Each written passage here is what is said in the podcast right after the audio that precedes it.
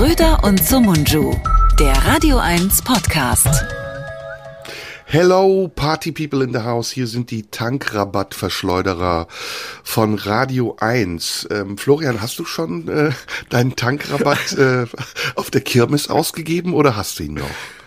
Äh, ich habe ihn noch hier zu Hause. Ich habe ganz viele Tankrabatt-Coupons, weil ich bin so ein Couponsammler. Und deswegen habe ich das jetzt zu all meinen Coupons gelegt, weil ich sammle Coupons und warte auf den Moment, dass irgendeine Homepage sagt, haben Sie einen Coupon? Und da gebe ich einfach irgendeine so eine Zahlenkombination ein von irgendeinem Coupon. Blöderweise passt es dann nie zusammen mit der Homepage, weil meistens habe ich von der Seite, wo ich dann einen Coupon bräuchte, habe ich keinen oder ich gebe den falschen ein. Aber ich probiere es einfach so lange, bis es irgendwann funktioniert. Und da Sammelst ist auch der Tankrabatt-Coupon. Sammelst du auch Payback-Punkte? Unbedingt. Unbedingt. Immer im Supermarkt werde ich gefragt, sammeln Sie Punkte? Natürlich sammle ich Punkte hier und so. Ich habe auch, ich habe zwei verschiedene Galeria Kaufhofkarten zum Beispiel, ähm, weil die sind pleite und äh, da habe ich gedacht, ich helfe denen, wenn ich jetzt zwei von den Karten einfach nehme. Und ähm, jetzt kriege ich immer doppelt Rabatt. Und ich glaube, das hilft denen total, wenn ich dann nicht nur 10, sondern 20 Prozent bei Galeria Kaufhof spare. Nee, Ich habe wirklich zwei Karten von denen und zwar, weil ich einmal eine Karte nicht dabei hatte und dann habe ich gesagt, ich habe aber so eine Galeria Kaufhofkarte und dann sagten die, haben Sie die dabei? Habe ich gesagt, nee, Sie müssen mich doch im System haben. Ja, nee, das finden wir so leicht nicht. Da müssten Sie, da müssen Sie jetzt eine neue haben, wenn Sie jetzt nochmal 10 Prozent sparen wollen. Und weil ich ein schwäbischer Geizkragen bin, habe ich mir direkt nochmal eine Karte geholt und jetzt habe ich zwei Karten von denen und kriege auch immer alle Mails doppelt, weil sie immer noch nicht gerafft haben, dass sie mich mal zusammenfassen können, dass ich der gleiche bin, mit, weil ich auch die gleichen Daten angegeben habe, gleiche Mailadresse und so, war gar kein Problem. Wo jeder Homepage aussteigt, bei, bei Galeria Kaufhof ist man noch im analogen Zeitalter. Bei Radio 1 ist das anders. Wir lassen die Leute keine Punkte sammeln, wir verschenken die Karten direkt. Und Ja. zwar für unseren Auftritt im Tippi im Kanzleramt am 27. Juni. Das ist ein Montag. Und man muss eigentlich nichts weiter tun, als zu beantworten, wer ist der aktuelle Außenminister von Rumänien.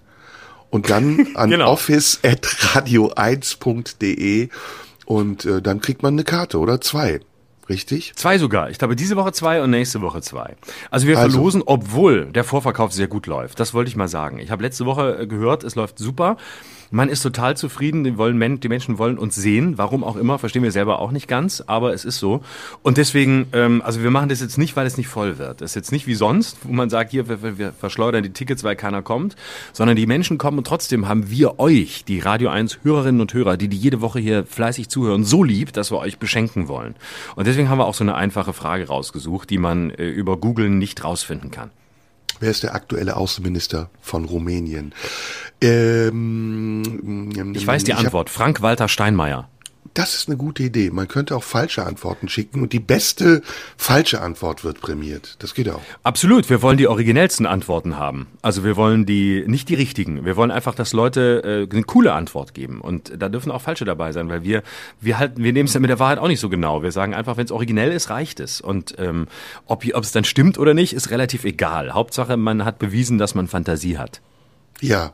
Wie sieht's aus? Wie war die Woche? Was denkst du über den Tankrabatt? Das ist ja jetzt das große Thema der letzten Tage gewesen. Ich halte den, den Tankrabatt wirklich echt für die allerletzte Scheißidee. Also wir haben letzte Woche über das 9-Euro-Ticket geredet, das irgendwie jetzt dafür gesorgt hat, dass wesentlich mehr Menschen Bahn fahren, habe ich heute Morgen gerade noch ergoogelt, ähm, bevor ich hier zum Mikrofon schritt, äh, müden Auges. Und ähm, das 9-Euro-Ticket haben uns viele von letzter Woche auch, haben mir geschrieben über Instagram, Schröder Live, kann man mir schreiben, haben viele geschrieben, ja, das, ja, das 9-Euro-Ticket ist doch eine geile Idee und ihr macht euch da so drüber, wie konntet ihr das so runterreden? Ja, prinzipiell ist das 9-Euro-Ticket eine tolle Idee, aber eben nicht unter den aktuell gegebenen Bedingungen. So, im Unterschied zum Tankrabatt, was einfach eine Scheißidee ist, was einfach eine komplett beschissene Idee ist. Das kann nur von dieser, von, von der FDP kommen. Und du siehst wieder, sie haben nichts dazugelernt. Wie kann man glauben, dass die Mineralölkonzerne, äh, die dann mehr Gewinne machen, diese Gewinne weitergeben, äh, weil die Mineralölsteuer abgesenkt wurde, dass diese Gewinne weitergegeben werden an den Kunden? Das weiß man doch. Und dass ausgerechnet die FDP, die sich selber auf die Fahnen schreibt, eine marktliberale Partei zu sein, die behauptet, den Markt verstanden zu haben, dass ausgerechnet diese Partei den Markt überhaupt nicht versteht, also gar keine Ahnung hat. Also noch weniger als ich und ich verstehe ihn schon schlecht. Aber muss ich also sagen, echt, ganz ehrlich, es ist echt der allerletzte, ist echt der allerletzte Rotz. Und jetzt muss Robert Habeck, unser Robi, muss jetzt alles wieder, muss jetzt die, die, die äh, Dings wieder aus dem Feuer holen da, die, die Zitronen oder die äh, Bananen oder was jetzt da liegt. Ähm, und äh, dann sagen sie, ja, Robert Habeck soll das nicht so machen, der soll dafür sorgen, dass das Geld jetzt ankommt. Es kommt nicht an. Es wird auch nicht ankommen. Wie kann man auf so eine, so eine Scheißidee kommen, nur weil man glaubt, dass man mit den, der Autolobby irgendwie jetzt das Wort reden muss und die Menschen beruhigen muss, dass sie auch weiterhin mit ihrem, mit ihrem Auto durch die Gegend fahren können. Für neun Euro auf, ähm, was weiß ich, 20 Kilometer, die man jetzt für neun Euro kriegt. So, das ist, das ist meine so Meinung ein bisschen so, als würde man einen Einkaufswagen voll Geld im Schalterraum der Bank vergessen und sich dann wundern, dass sie überfallen wird. Genau. Oh, ja, ich sehe es genauso. Also ist doch klar, Alter. Äh, wenn das. Aber es, ich muss wirklich sagen, diese Bundesregierung äh, ist eine, die ähm, durch den vielschichtigen Dilettantismus, den sie praktiziert und vorführt, bei mir schon längst an Vertrauen verloren hat. Und das hatten wir beim 9-Euro-Ticket ja auch, dass es nicht darum geht, dass wir das nicht wollen, dass Leute günstig Bahn fahren. Im Gegenteil, sie sollen kostenlos Bahn fahren, aber dann muss die Bahn auch so organisiert sein, dass man überhaupt Richtig. fahren kann. Das war genau. ja das, was wir gesagt haben. Und es ist beim äh, Tankrabatt genauso. Also sowas einzuführen, ohne äh, zu reglementieren und den Ölkonzernen mindestens eine Barriere vorzuschieben, die es ihnen unmöglich macht, diesen Tankrabatt in die eigene Tasche zu stecken, ist sträflich und dumm. Und dann kommt aber auch noch hinzu, dass ja der Benzinpreis sich zusammensetzt aus einem großen Anteil Steuer, dass ähm, überhaupt die ganzen Zusatzkosten, die im Spritpreis enthalten sind, erstmal reduziert werden könnten, bevor man noch was oben drauf legt, also drei Milliarden aus dem Staatssäckel rausnimmt, um das dann wieder zu finanzieren, was sich am Ende doch die Ölkonzerne wieder in die Tasche stecken. Das ist dilettantisch. Total. Ja. Total. Und es ist, es ist vor allem, man muss an der Stelle wirklich mal sagen, Robert Habeck hat am gleichen Tag äh, im März, als äh, Christian Lindner diesen Tankrabatt vorgeschlagen hat, bei Anne Will dagegen optiert und sagte, das wird nichts, das hat keinen Sinn, lass uns das bleiben lassen. Und trotzdem wurde es durchgezogen, einfach nur, weil die FDP es wollte. Und ähm, jetzt stehen alle da und sind erschrocken. Und wenn Robert Habeck jetzt sagt, na ja, im Zweifel ändern wir das Kartellrecht so, ähm, dass eben auch aufgrund von Preisabsprachen, die gar nicht aktiv getroffen werden müssen, Konzerne zerschlagen werden können, weil er sagt, was ja richtig ist, es müssen sich Mineralölkonzerne gar nicht absprechen aktiv wie andere, sondern es reicht ja, dass man einfach sieht, was das Benzin an der anderen Tankstelle kostet und schon kann man sich absprechen, indem man einfach mal einmal kurz mit dem Fahrrad vorbeifährt und bei Shell nachguckt, was die verlangen und es dann eben bei, bei sich, bei Esso oder bei BP oder wo auch immer noch nochmal irgendwie zwei Cent höher einstellt, das ist doch klar, dass das geht. Und dann sagt die FDP, ja gut, aber äh, nee, die Maßnahme wollen wir nicht. Also, also dass, dass die jetzt zerschlagen werden, ähm, nee, das, also nee, das, oh, wie kommen die da drauf? Ich frage mich, wann wird eigentlich die FDP zerschlagen? Ist doch ein Zuliefererbetrieb der Mineralölindustrie, oder? Ganz ehrlich. Definitiv, definitiv. Alter. Aber was ich, was ich auch unmöglich finde, ist, dass ähm, über die Ursachen dieser ganzen Preiserhöhung viel zu wenig gesprochen wird und über die Zusammenhänge. Wir, wir sind ja im Krieg, also wir sind indirekt jedenfalls im Krieg, bald sogar vielleicht direkt. Und während Teile der FDP äh, schwere Waffenlieferungen fordern und jetzt können wir lange darüber streiten, diesen Krieg dadurch vielleicht sogar verlängern, mindestens aber die Ausnahmesituation. Und während andere Teile auch der Bundesregierung Sanktionen fordern und äh, Embargos, wundern sich die Leute, die Bürger immer noch darüber, dass die Preissteigerung und die Inflation immer größer wird. Das ist die Folge dieses Krieges und dass dann natürlich Profiteure kommen, nutzen Nutznießer, die dann, wenn der Staat meint, dagegen steuern zu müssen, indem er etwas subventioniert und sich das Geld in die eigene Tasche stecken, das ist ja berechenbar. Und deswegen wundert mich das, deswegen sage ich auch, dass ich das dilettantisch finde, dass man nicht angesichts dieser Ausnahmesituation viel strengere und schärfere Kontrollen über den Missbrauch dieses staatlichen, über dieses Steuergeld, den Missbrauch dessen einführt und sagt, okay, wir subventionieren den Bürger, aber wir passen eben auch auf, dass das Geld dort landet, wo es hingehört.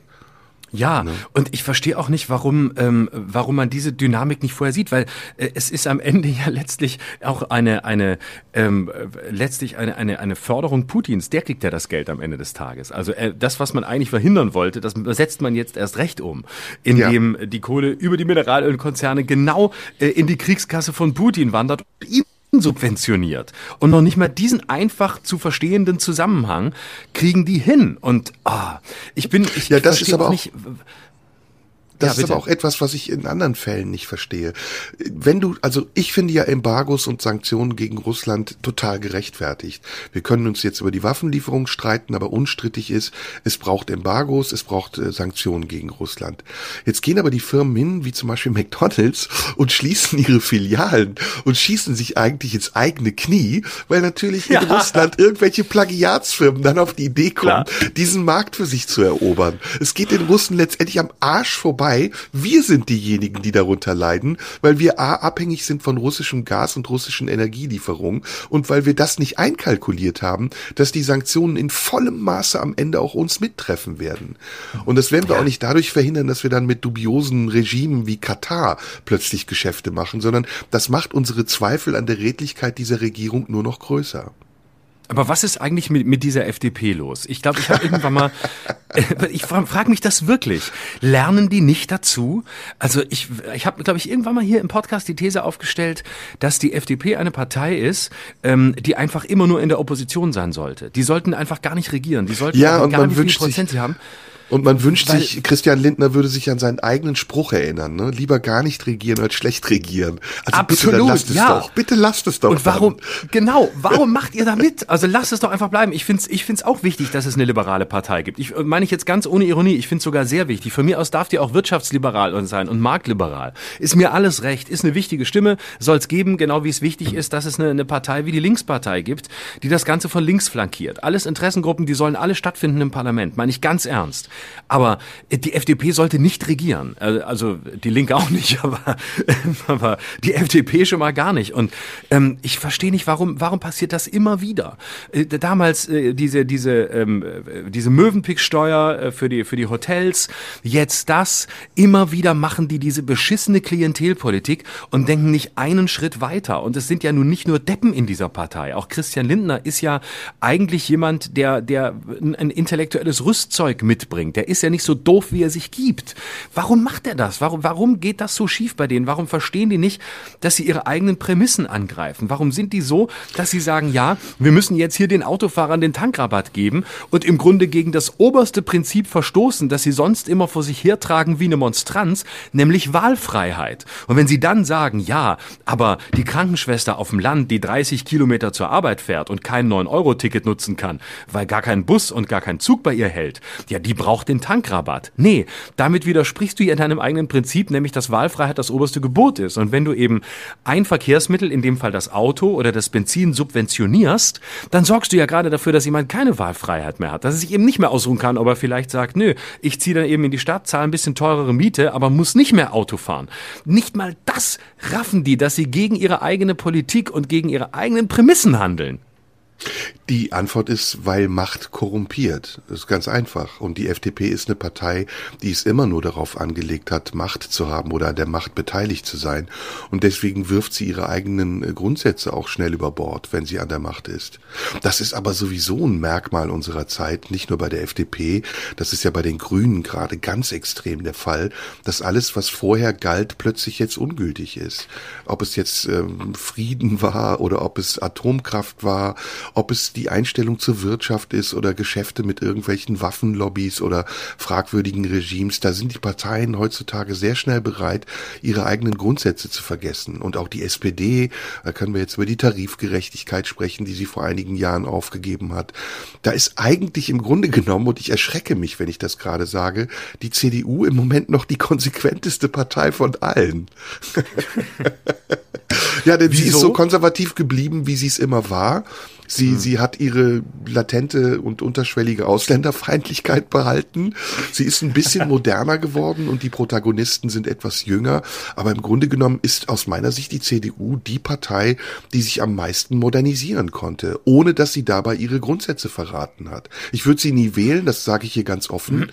Aber äh, sie ist wählbarer geworden als die anderen Parteien, die jetzt an der Macht sind und sich sehr schnell verschlissen haben, wie ich finde. Na, und man muss der CDU eines zugutehalten. Ähm, sie macht immer noch Korruption auf diese gute, alte deutsche Gutsherrenart. Ne? Sie macht dann Maskendeals und dann geht's schief, wird aber nicht groß drüber geredet. Man hat dann plötzlich irgendwie Namen von Leuten, die man gar nicht kannte. Ja, aber sie also, behauptet ja ähm, nicht, das nicht zu tun wie die anderen. Ne? Die CDU sagt ja vorher das, was sie nachher macht. Das das wird einfach, das wird einfach mit eingepreist. Dass, ey Leute, das kauft ihr ein, wenn ihr uns wählt. Das wisst ihr doch. Ähm, das ist einfach so. Und das, das schadet dann auch nicht weiter. Ja, blöd gelaufen laufen, sondern das ist diese die, die, die gute deutsche korrupte Art, wo man einfach graue Männer machen graue Geschäfte mit schwarzen Koffern und ähm, dann gehen sie halt wieder nach Hause und die, dann werden zwei, drei Leute rausgeschmissen, dann ist man furchtbar betroffen und zwei Wochen später redet keiner mehr drüber, während sich andere darüber zerlegen würden und eine große Diskussion darüber führen würden, wie es eigentlich mit der Moral in der eigenen Partei aussieht. Sagt die CDU, Moral? Das, das, das haben wir gar nicht, das kennen wir nicht, das wisst ihr ja. doch. Jetzt ist halt mal wieder, haben ein paar Leute ein paar Deals gemacht, reden wir nicht weiter drüber. Lass uns zur, zur Tagesordnung übergehen. Bald ist wieder eine Wahl, die wollen wir gewinnen. Na, wie sieht's aus, Hendrik ja, Wüst oder und, wer gerade dran ist? Und, und erinnere dich daran, wie die Flügelkämpfe bei den Grünen waren zwischen Realos und Fundis. Das gibt's ja auch nicht mehr, ne? dass eine Partei wirklich streitet um ihre Grundsätze und ihre Leitlinien. Mittlerweile habe ich wirklich das Gefühl, es geht nur noch darum, sich zu retten und Wahlen zu gewinnen und an die Macht zu kommen und sich dann in der Macht festzusetzen und ein paar Punkte seines Programms vielleicht durchzusetzen, aber auch ganz vieles über Bord zu werfen und, und vielleicht gar nicht zu wissen, warum man an der Macht ist und wofür man steht. Aber hast Hoppla, du, hast du. Wir müssen regieren. Oh Scheiße, wir müssen regieren. Jetzt genau, so ist es doch passiert. Ich meine, was ist denn, was ist denn da für eine Regierung gerade dran? Die hatte doch nie vor, in dieser Konstellation zu regieren. Das, meinst du, die FDP die, hat Wahlkampf gemacht, weil sie wussten, dass sie mit Grünen und SPD in die Regierung gehen? Nee, Wollten die, manchmal frage ich mich, wollten die überhaupt regieren? Also ich glaube, Robert Habeck wollte regieren und Annalena Baerbock auch. Aber der Rest, ja, ich habe ja, auch das Gefühl, ja. Olaf, Olaf wollte regieren, hat, merkt aber jetzt erst, was Aber er wusste es nicht. er wusste Nein, nicht, genau. dass er es wollte. Er, er, ging immer davon aus, dass es nie klappen wird. Und genau. als es dann geklappt hat, dachte er, okay, das nehme ich auch noch mit. genau, jetzt, jetzt muss ich. Oh, jetzt bin ich gewählt worden, jetzt muss ich es machen. Und dann hat, sagt er erst gar nichts und jetzt fährt er rum und tritt plötzlich hier auf und da auf und dann tritt er, letzte Woche ist er bei der Republika aufgetreten aufgetreten und hat dort gesprochen bei den Nerds und ähm, er fährt dann ganz gezielt zu solchen Veranstaltungen, äh, wo er dann glaubt, irgendwie punkten zu können und äh, wo man ihm sagt, Olaf, fahr da mal hin, ähm, weil da, da kriegt, da sind nicht allzu viele, da sind nicht allzu viele Kameras und da sind aber die jungen Leute. Ich glaube, das ist gerade seine aktuelle Strategie, ja. dahin gehen, wo diese jungen Leute sind ja. und da mal, da mal eine Rede halten. Grandioser hm? Leisetreter. Also Leisetreter ist für ihn erfunden worden, glaube ich. Ne? Mhm. Grinsekanzler. Naja, aber wo wir gerade jetzt bei der CDU sind und die Parteien so durchgehen, auch ein Thema dieser Woche war der Auftritt von Angela Merkel im Berliner mhm. Ensemble. Äh, hat's dir gefallen? Mal abgesehen davon, dass es ja eigentlich nichts anderes war als eine Audienz von ihr sehr wohlgesonnenen Journalisten ja. und auch Publikum. Ja, total. Also mir war das zu wenig, ähm, mir war das zu wenig. Also ich habe mich schon gefragt, ähm, ich meine, Alexander Osang in, in allen Ehren, ein, wirklich ein sehr guter Autor und so, kann, hat, schreibt tolle Texte und ähm, hat sie seit langem begleitet und äh, ist ja auch schon hinterhergefahren und hat auch schon Reportagen in den Spiegel reingeschrieben, wo er einfach nur erzählt hat, dass sie ihm immer weggefahren ist. Also da erinnere ich mich dran. Das war irgendwann im Wahlkampf. Hat er eine seitenlange Reportage geschrieben, wo er erzählt hat, wie an der, an der Ostseeküste versucht, sie zu begleiten im Wahlkampf Wettkampf und sie ist einfach immer schneller als er und fährt immer vor ihr, äh, sie fährt immer vor ihm her und er kommt nicht mit und weiß gar nicht, worüber er schreiben soll, weil immer wenn er ankommt, ist sie schon wieder in der Limousine oder hat irgendeinen Heli bestellt, in dem er nicht sitzen kann. Und dann besteht die Reportage daraus, dass er beschreibt, wie er Angela Merkel hinterher fährt und du siehst so einen Reporter, der einfach nicht weiß, wie er an sein, an das zu beschreibende Subjekt rankommen soll. Hoppla, sie ist schon wieder weg. Und das ist auch, ist eigentlich ein, ein ganz nett geschriebenes Stück, der kann ja auch gut schreiben, kommt selber aus dem Osten, aber da hat man wirklich so ein, man hat so einen gesehen, der, der, so einen Journalisten, der in so einer, in so einer halben Art irgendwie begeistert ist von der Frau, über die er da schreiben soll, dem so ein bisschen die Distanz fehlt, der aber gleichzeitig natürlich weiß, dass er beim Spiegel eine gewisse Distanz halten muss und es aber schwer verbergen kann, dass er sie irgendwie auch ganz geil findet. Also äh, es ist so ein bisschen die Faszination der Macht, die ihn da auch treibt. Und als ich schon gelesen habe, dass Alexander Osang sie jetzt interviewt, da dachte ich, das wird, das wird jetzt nicht das wirklich harte Gespräch. Also das wird jetzt nicht die wirkliche Konfrontation. Ähm, ich fand es deswegen auch enttäuschend, weil er ihr sehr viel hat durchgehen lassen. Also ich finde, sie hat sehr viele, sehr viele offene Flanken gehabt. Sie hat sehr viele Sätze gesagt, gerade zu Russland und zu ihrer Politik, wo er sie wirklich hat gewähren lassen und wo er ein bisschen zu viel Respekt hatte vor der Staatsfrau und vor der ehemaligen Bundeskanzlerin. Und gerade weil sie ehemalige Bundeskanzlerin ist, finde ich, hätte man sie da weniger schonen können und hätte da durchaus auch mal zwei, drei Nachfragen stellen können, und zwar ein paar härtere.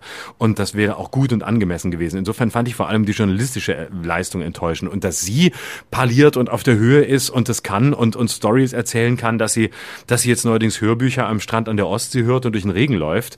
Also das weiß man ja. Aber darauf hätte man eigentlich vorbereitet sein müssen. Vor allem, ähm, wenn man wie, wie Osang diese Woche im Spiegel schreibt, dass er sämtliche Merkel-Biografien gelesen hat und, und so. Und ich dachte, hat man jetzt nicht so gemerkt. Vielleicht hättest du ein paar, paar Biografien weniger lesen sollen und vielleicht einfach mal ein paar anderen Leuten noch zuhören sollen.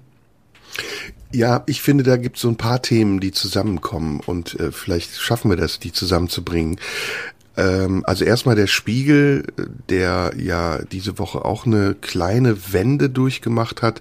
Ich weiß nicht, ob du den Artikel gelesen hast über das Post-Vax-Syndrom. Heißt es Post-Vax-Syndrom oder Long-Vax-Syndrom? also die Spätfolgen der Impfung, äh, was ja beim Spiegel ja überraschend ist, denn der Spiegel ist ja das Blatt gewesen, was sehr impfpro war und jetzt plötzlich sich den Zweiflern langsam anschließt. Ähm, das zweite, und da sehe ich einen Zusammenhang, ist dieser schwindende Respekt vor ehemaligen Kanzlern.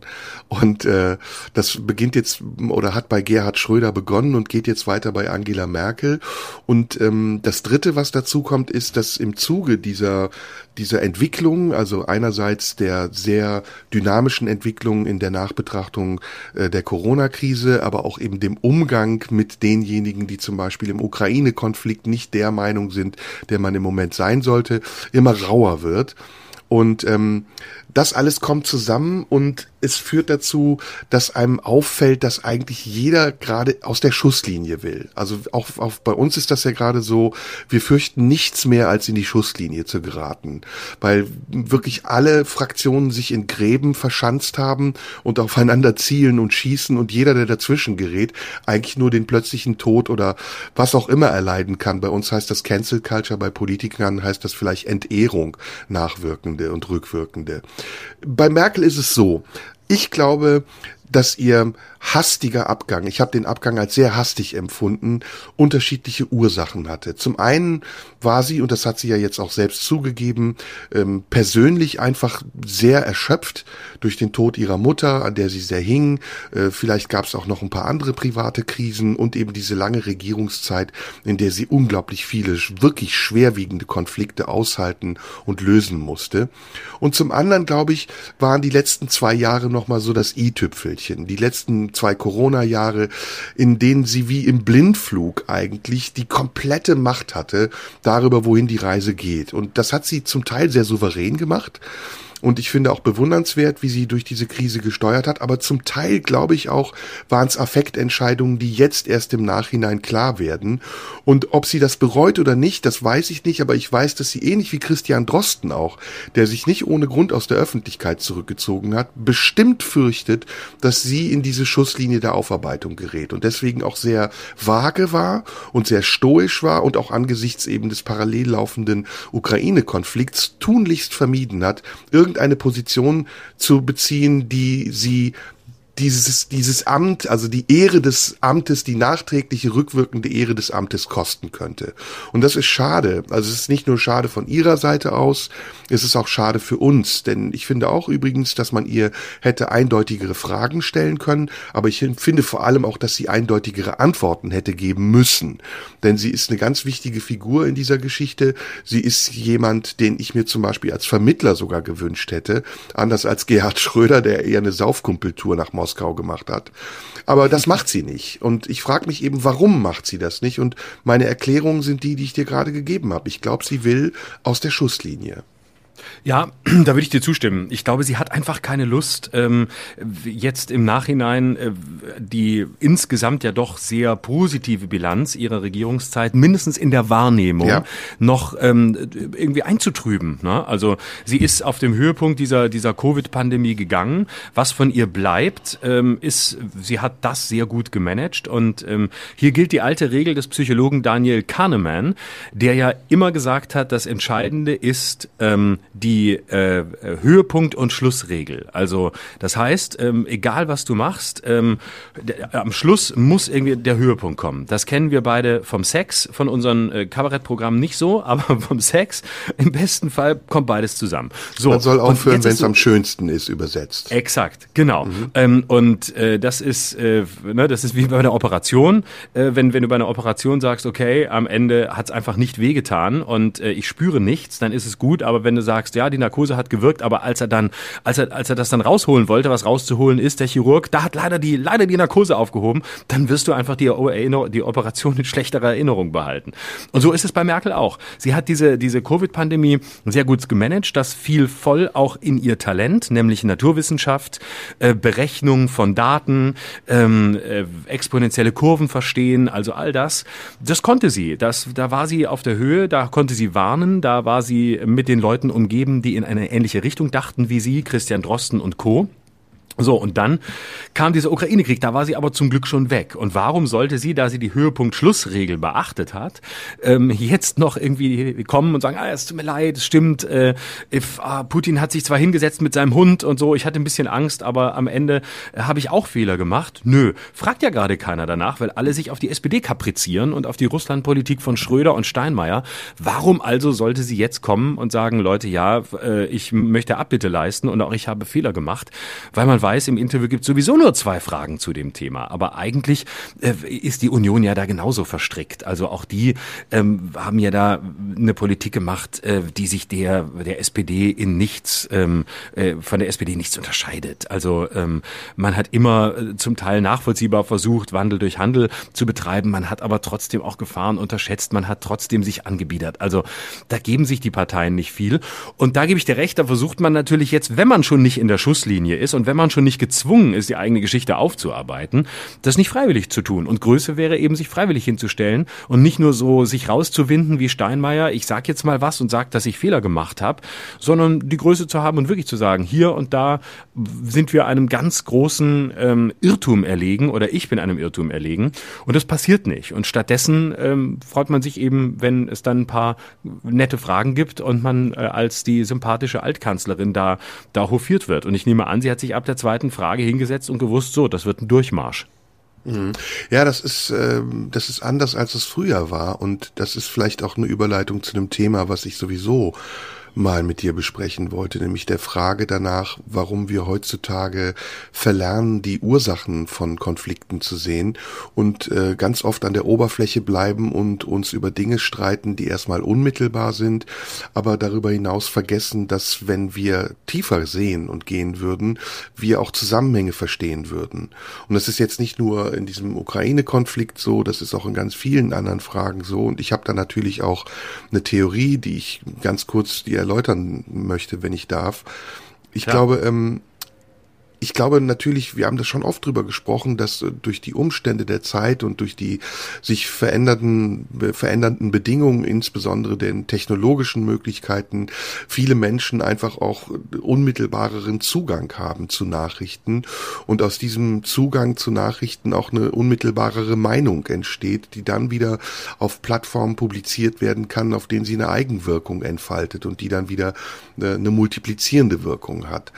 Und das führt dazu, dass wir eben dann tatsächlich ganz schnell ganz viel urteilen, uns austauschen, aber letztendlich oft über Blasen sprechen, oft über heiße Luft sprechen und uns streiten und am Ende gar nichts erreichen dabei, weil es eben viel zu oberflächlich ist und weil es an Tiefe fehlt, um diese Dinge so zu verstehen, dass man sie auch effektiv und produktiv umsetzen kann. Das meinte ich äh, eben zum Beispiel, als ich gesagt habe, die Preissteigerung nicht nur an der Zapfsäule, sondern auch in den Supermärkten, in den Lebenshaltungskosten, die hat ja einen Grund. Und der Grund liegt darin, dass wir in einem Krieg sind und dass, dass in diesem Krieg bestimmte Lieferanten die wir vorher vielleicht nicht wahrgenommen haben, weil unser politisches Interesse nicht bis dorthin reichte, sprich Russland, die uns Gas geliefert haben, plötzlich politisch nicht mehr integer genug sind, um diese Lieferung einfach so in Anspruch zu nehmen. Also müssen wir andere Lösungen finden. Und das ist auch in ganz vielen anderen Konflikten so, in Afghanistan, im Irak, dass man eben wirklich vordergründig sieht, da passiert etwas und das betrifft uns, aber die Hintergründe und die tieferen Gründe dafür nicht erkennt oder vielleicht auch nicht erkennen will, weil das manchmal zu Erkenntnissen führt, die natürlich auch sehr, sehr bitter sind. Denn an vielen Konflikten auf dieser Welt sind wir ja indirekt beteiligt. Wir, die wir hier leben im Westen, in einer gewissen Form von Wohlstand und mit einer gewissen Form von Grundbildung und mit Standards, auf die wir uns verlassen können. Und wenn diese Standards plötzlich wegfallen, wenn wir, um jetzt nochmal auf das andere Beispiel zu sprechen zu kommen, am Flughafen stehen und der Flieger geht eben nicht pünktlich oder wir steigen in einen Zug, haben ein teures Ticket gekauft und auf unserem Platz sitzt jemand anders, weil der Zug überfüllt ist, dann fangen wir plötzlich darüber an nachzudenken, warum sich das alles so ändert und stehen meistens so wie der Ochs vom Berg, weil wir eben vergessen haben, die Ursachen unseres eigenen Verhaltens zu überprüfen, bevor die Wirkung auftritt. Ja, also ich bin nicht sicher, ob's, äh, ob das ähm, äh, eine, eine Frage des Internets ist. Äh, wahrscheinlich auch, aber ähm, ich kann das mir ist nur ein Faktor. Entschuldige, ich habe das natürlich nur Ja, als genau. einen Faktor genannt. Das ist überhaupt die aber- gesamtgesellschaftliche Entwicklung, die viel beschleunigter ist, als sie es eben noch vor ein paar Jahren war. Schau dir mal nur, sorry, wenn ich das noch anfüge, schau dir mal nur die Nachrichten der letzten Tage über die zahlreichen Messerattentate an. Das ist ja nicht eine Häufung, die aus dem Nichts kommt und plötzlich kommen alle, keine Ahnung, ob es nun wirklich Flüchtlinge sind oder betrogene Ehemänner darauf, ihre Frau abzustechen, sondern das ist auch eine Häufung von Meldungen, weil in dieser Häufung für die Medien, für die Zeitungen, die Plattformen, die das verbreiten, Verkaufszahlen versteckt sind. Also ich glaube, es hat auch ganz viel mit dem Wunsch nach Selbstvergewisserung zu tun. Also ähm, die, die eigene dunkle Seite äh, nicht sehen zu müssen, den eigenen Beitrag nicht sehen zu müssen, sondern äh, das nach außen äh, geben zu können. Also äh, es gibt gewisse äußere Faktoren. Der andere hat die Schuld, der andere hat angefangen. Ich bin eigentlich äh, auf der auf der korrekten Seite, auf der richtigen Seite. Ich bin nicht schuld, ähm, sondern ähm, ich bin das Opfer. Das das gibt so, so eine Gesamt so eine Gesamtgemengelage, die das die das sehr ähm, fruchtbar macht, gerade ähm, sich selbst äh, als als unschuldig zu erklären und die eigenen Anteile an Konflikten, politischen wie persönlichen, möglichst nicht sehen zu müssen. Also ähm, ich glaube, dass wir in einer Zeit leben, lassen wir es mal auf dem gesellschaftspolitischen Feld, äh, die sehr in der Menschen sehr stark suchen nach einer einer Sicherheit, nach einer Gewissheit, nach etwas, was ähm, nicht in Frage steht und ähm, das kippt schnell in Selbstvergewisserungsversuche. Also ich ähm, bin äh, doch einer von den Guten. Wir sind doch die, äh, die die Demokratie haben. Wir sind doch die, ähm, die letztlich äh, die Aufklärung hinter uns haben. Wir sind doch die, ähm, die äh, wissen, dass sie alles getan haben, äh, um äh, gut zu sein. Also ne, die immer versucht haben, auf Putin zuzugehen, die immer nett waren, die doch immer eigentlich die Tür aufgehabt haben. Und ähm, äh, dieses Moment äh, hat viel zu tun mit, mit einem mit einem Strom der Zeit, der sehr stark ähm, vom Opfer her denkt, nämlich alles, was mir passiert, passiert mir, weil mir Unrecht getan wird, weil der andere angefangen hat, obwohl ich doch nur beste Absichten und lautere Mittel eingesetzt habe, was natürlich nie sein kann. Das ist, ist Menschen unmöglich. Natürlich machen wir alle Fehler, natürlich leisten wir alle auch willentlich oder nicht willentlich Beiträge zum Schlechten, Beiträge zum Falschen, Beiträge zur Eskalation, wo wir vielleicht deeskalieren könnten. Und manchmal merken wir es gar nicht, weil wir eigentlich das Gute tun wollen und gerade in der Absicht, das Beste zu tun, eigentlich das Falscheste tun. Das kennt jeder. Ähm, das, das sind Dynamiken, die man auch gar nicht immer im Griff hat. Man muss sie ja nur wahrnehmen, man muss sie ja nur sehen. Und ähm, da wir im Moment in einer Zeit leben, in der ähm, wir sehr stark davon ausgehen, dass wir selbst das Opfer sind, dass äh, wir selber die sind, ähm, die da unter die Räder gekommen sind und die doch eigentlich nur Gutes wollten. Dadurch ähm, entsteht eine, eine Dynamik, in der wir gar nicht mehr wahrnehmen, was eigentlich eigentlich unsere, unsere Anteile selbst sind, was unsere Täteranteile sind, was eigentlich unsere eigenen dunklen Seiten sind, die ähm, uns zu dem gemacht haben, was wir sind. Und das halte ich für, für schwierig, weil damit kommt man an in einem, in einem, in einem Selbstbestätigungszyklus, in dem es nur noch darum geht, ähm, sich selbst zu sagen, wie gut man ist, wie toll man ist, was man richtig gemacht hat, warum andere schuld sind und nicht man selbst. Und ähm, ich glaube, dass die, die Ursache ist eine große Sehnsucht nach etwas Festem, nach einer Sicherheit, nach, ähm, nach etwas, was nicht in Frage steht, was in einer mehr als wackeligen, unsicheren Zeit ähm, fix, fix da ist, was bleibt. Und das ist eben ähm, der, der Glaube an sich und der Glaube daran, äh, dass man selbst äh, immer aus besten Absichten heraus gehandelt hat. Und ich würde noch einen mhm. Schritt weitergehen und sagen, der Fehler liegt schon darin, überhaupt von Absichten auszugehen oder in Absichten zu denken. Ja, ich meinte das eher ein bisschen anders, aber ich, ich kann nachvollziehen, was du meinst. Ich meinte mit Ursachenforschung natürlich noch viel weiter zurückzugehen und ähm, die Frage danach zu stellen, überlassen wir eigentlich die Entscheidung über unsere Handlung den Unwissenden oder den Wissenden? Und ähm, was ist im Moment eigentlich der Fall? Wer entscheidet über unsere Handlungen? Ist es ein permanentes Plebiszit, was da stattfindet in der Öffentlichkeit, im Internet, in den Medien, in den Gesprächen, die wir führen? Oder ist es tatsächlich, sind es Regierungen, die uns regieren, die uns vorgeben, ähm, was richtig und falsch ist, weil wir ihnen die Verantwortung übertragen haben? Und bis wohin reicht das? Also bis wohin reicht dieses Wissen wollen über die Ursachen und die Zusammenhänge und wo fängt man an und wo hört man auf? Und jetzt könnten wir bis in die Steinzeit zurückgehen, um die Konflikte der heutigen Tage zu verstehen. Das wird aber ähm, uns überfordern und es wird auch nicht ausreichen. Ich glaube, da muss es, da muss es eine Idee für ein Maß geben. Und ich glaube, diese Idee für das Maß, über das können wir ja zusammen nachdenken und streiten, die liegt vor allem darin, dass man mutig ist und dass man sagt, okay, ich betrachte das unabhängig davon, ob ich mich, jetzt komme ich auf das zurück, was du eben gesagt hast, damit zuordne zu einer Gruppe, sei es Täter oder Opfer und Partei äh, nehme für irgendeine Gruppe, sondern ich versuche aus neutraler Perspektive zu verstehen, wie Dinge entstanden sind. Und wenn wir jetzt mal auf die aktuellen Konflikte gehen, ähm, wenn wir den Ukraine-Konflikt nochmal sehen oder wir können noch über Corona sprechen, über, über sonst irgendwas, dann gibt es da ja unmittelbare Zusammenhänge und wir streiten uns ja auch über diese Zusammenhänge. In jeder Diskussionsrunde sitzt mindestens ein Diskutant, der erzählt, warum es zum Ukraine-Konflikt gekommen ist und aus seiner Perspektive, ob das nun gerechtfertigt ist oder nicht, schildert er, wen er nun für richtig oder für falsch handelnd hält. Aber es reicht nicht. Und am Ende bleibt das, was ich mit wissend und unwissend meine, äh, die Macht darüber zu entscheiden, was wir am Ende tun und wie wir darauf reagieren, doch in den Händen der Unwissenden. Also die große Masse derer, die tatsächlich nur oberflächlich auf etwas reagieren und damit auch wieder eine Reaktion bei denen auslösen, die die Verantwortung haben, besonnen zu reagieren und zu regieren, die ist so groß, dass wir immer wieder in Affekten landen. Und zum Beispiel auch der Tankrabatt, alles worüber wir heute sprechen, das sind ja Affekte. Die Regierung merkt, okay, der Benzinpreis ist sehr hoch, die Leute werden ungehalten, wir müssen irgendetwas tun. Und statt darüber nachzudenken, wem sie eigentlich das Geld geben, diese drei Milliarden, geben sie es erstmal raus und merken erst, wenn das Geld draußen ist, dass sie es den Falschen gegeben haben.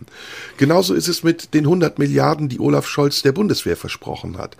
Denkt man darüber nach, was das für eine Wirkung auf die Bevölkerung hat, die nach zweieinhalb Jahren Corona am Rande des Existenzminimums steht, wenn man plötzlich 100 Milliarden Euro aus der Kasse zieht und sich die Leute fragen, Moment mal, ich habe 7000 Euro oder 9000 Euro Überbrückungshilfe bekommen, die ich jetzt vielleicht sogar wieder zurückzahlen muss, weil ich sie nicht zweckdienlich eingesetzt habe. Und der Bundeskanzler kann einfach so 100 Milliarden aus der Tasche zaubern, weil er im Ukraine-Konflikt die Bundeswehr stärken will, übrigens erst in einem Zeitraum, der nach zehn Jahren kommen wird. Das sind alles so Fragen, wo ich mich dann, wo ich mich dann wundere, dass die Leute so schnell und so schnell auch im Affekt Dinge annehmen und akzeptieren, die maßgeblich ihr Leben beeinträchtigen und beeinflussen und sich damit auch an Diskussionen beteiligen, deren Effizienz am Ende nicht ausreicht, um unser Leben besser zu machen. Da schließe ich an an meinen Gedanken. Sicherheit. Das sind ja alles, Ja, äh, das ja. sind ja alles Versuche, eine Scheinsicherheit zu erschaffen. Also 100 Milliarden für die Bundeswehr ist ja nichts anderes als ein, ein völlig affektiver Versuch, den Leuten zu Ja. sagen, es ist alles sicher. Es ist alles sicher. Ja, wir haben jetzt einen Krieg in Europa, aber es ist alles sicher. Und es ist ja nur eine, eine Chimäre der Sicherheit. Es ist ja ein, letztlich ist es ein Schein von Sicherheit, die gar nicht, die im Moment gar nicht da sein kann, weil wir alle nicht wissen, wo es hingeht. Und statt, statt einzuüben, dass man sich auch einrichten kann in einer Situation der Unvorhersehbarkeit und der Unsicherheit, so unschön das ist, aber manchmal muss man sich darin einsetzen. Und statt die Menschen darin zu stärken und um, um ein blödes Modewort zu sagen, darin ihre Resilienz zu stärken, tut man das Gegenteil. Man sagt den Leuten, wir geben jetzt Geld aus, 100 Milliarden für die Bundeswehr, unser Land ist sicher. Wenn, wenn Putins Söldner bei uns vor der Tür stehen, da haben wir, da, da, da machen wir die Tür zu mit den 100 Milliarden. Da, da legen wir die 100, 100 Milliarden in, in 50 Euro Scheinen aus und dann kommen die nämlich gar nicht mehr durch, weil dann bauen wir eine, eine Mauer mit 100 Milliarden und dann kommt der Russe nicht. Und das ist doch billig. Das ist doch einfach nur billig. Und äh, gleichzeitig sieht man vor, vor ein paar, vor ein paar Monaten noch wurde applaudiert für Pflegekräfte und alle haben gesagt, mein Gott, wir müssen die unterstützen. Diese armen Menschen, die verdienen viel zu wenig, was die leisten. Und dann siehst du, ja, es gibt irgendwie eine kleine Gehaltserhöhung, aber es ist fast nichts passiert. Aber 100 Milliarden für die Bundeswehr. Kann man jetzt sagen, ist auch ein populistisches Argument, aber tatsächlich finde ich es punktuell nicht falsch, das mal auch äh, entgegenzustellen. Und das, das, da sieht man einfach, wie Prioritäten gesetzt werden. Und ähm, es geht ja, wie du richtig sagst, bei den 100 Milliarden noch nicht mal darum zu verhindern, dass, äh, wenn Putin vor der Tür steht, wir sicher sind, sondern das wird sich irgendwann auszahlen. Wenn die Bundeswehr denn in der Lage ist, das Geld überhaupt so einzusetzen, dass es sich jemals auszahlt. Wenn man sich ja bei der Bundeswehr nach allem, was sie in den vergangenen Jahren veranstaltet hat und wie sie mit Geld umgegangen ist, auch fragen kann, ob man der überhaupt Geld geben sollte. Oder ob man es nicht machen sollte, wie bei einem, wie bei einem äh, schwer Suchtkranken, wo man sagt, so, das Geld kriegt deine Frau und du kriegst gar kein Geld mehr, du kriegst ein Taschengeld und dann achten wir drauf, wie du es ausgibst. Also deswegen ähm, sind das alles so affektive Versuche, den Menschen den Eindruck zu vermitteln, wir haben die Situation im Griff. Und äh, statt zu sagen, wir haben die Situation gerade auch nicht im Griff. Wir können auch nur auf Sicht fahren. Wir können auch nur versuchen, alles zu tun. Und diese 100 Milliarden, die wir der Bundeswehr jetzt geben, sind für irgendwann, aber nicht für jetzt. Und nicht so zu tun, als äh, wären wir sicher und würden dann, wenn was passiert, eben mit unseren Panzern an die Grenze rollen und äh, alles ist, alles ist safe. Und das, das ist es nicht. Genauso mit dem Tankrabatt. Macht euch keine Sorgen. Äh, ihr sollt weiter Auto fahren. Hier ist, hier ist das Geld. Und ähm, Konsequenzen werden dabei überhaupt null bedacht, sondern es geht nur drum, ähm, das, das Gefühl herzustellen, hey Leute, wir haben uns doch alle lieb. Wir sind in Deutschland, wir sind ein reiches Land und ähm, wir senken jetzt hier mal die Mineralölsteuer und dann, dann wird's schon. Dann, dann wird alles gut. Das liegt daran, dass Politik ähm, viel mehr als früher reflexartig reagiert auf Stimmung. Früher war das anders, da war Politik äh, Überzeugung und Ideologie und es standen sich auch Lager gegenüber, auch wie heute. Aber diese, diese Lager, die hatten ganz klare Zielsetzungen und, und Ideen von dem, was sie für richtig und falsch halten. Heute ist das alles viel opportunistischer geworden und die Parteien wechseln ihre Ideologien und ihre Ansichten je nach Stimmung. Es ist auch, die Demoskopen waren nie so wichtig wie heute. Es ist heute ein ganz wichtiges Merkmal von Politik, dass sie nach Umfragen äh, sich richtet und, und auch schielt. Und dass gute Umfragewerte, selbst inmitten einer Legislaturperiode, in der man überhaupt nicht darüber entscheiden kann, ob eine Regierung erfolgreich gearbeitet hat oder nicht, dazu führen, dass Parteien sich bestätigt fühlen, entweder, wie du sagst, einen populistischen Kurs oder einen zaghaften, ängstlichen Kurs, der auf Sicherheit bedacht ist, weiterzuführen, oder diesen Kurs über Bord zu werfen, wenn die Umfragewerte eben dementsprechend nicht richtig und gut sind. Die Frage, die ich mir stelle, ist, ähm, wir betrachten das ja aus einer philosophischen Sicht und das finde ich auch sehr gut, das ist auch unsere Aufgabe. Die Frage, die ich mir stelle, ist, was ist die Lösung? Also wie kann man das ändern? Kann man den Menschen äh, Wahrheit zumuten? Und wie lange kann man das tun? Also wie lange kann man den Menschen die Wahrheit sagen, bis sie sich vielleicht abwenden von einem und sagen, okay, ich will die Wahrheit jetzt auch nicht mehr hören? Ist vielleicht dieses Opportunistische, ist vielleicht dieses Affektive, was im Reflex auf die Angst reagiert, Macht verlieren zu können, der richtige Weg auch an der Macht zu bleiben und Verantwortung zu tragen? Oder muss man, wie manch Politiker das ja auch schon gemacht hat, manch ein Politiker sagen, bis hierhin und nicht weiter, jetzt verrate ich meine eigenen Grundsätze und ich trete zurück. Aber auch das ist ja so ein Merkmal unserer Zeit, dass Politiker viel seltener zurücktreten, weil sie über ihre eigenen moralischen Grenzen gegangen sind. Ich erinnere nur an den Fall Frau Spiegel, Frau Anne Spiegel, die ja an ihrem Amt geklebt hat, obwohl klar war, dass sie dieses Amt schon längst nicht mehr verdient hat. Und dann vergleich mhm. es mal mit einem Gutenberg oder mit irgendwelchen Bonusmeilen-Affären, wo Leute wegen verhältnismäßig harmloser Angelegenheiten zurückgetreten sind. Da hat sich doch sehr viel verändert in unserer politischen Kultur. Ja, wobei ich Gutenberg da eher in die Anne Spiegelreihe stellen würde, weil äh, der sich ja auch bis zuletzt gewehrt hat, zurücktreten zu müssen und sich ja auch an sein Amt äh, geklammert das hat. Das war schon eine Vorstufe, ne? das stimmt, ja. Mhm. Ähm, und der natürlich auch noch viel mehr zur Inszenierung neigte, als, als Frau Spiegel jemals das Talent dazu hätte.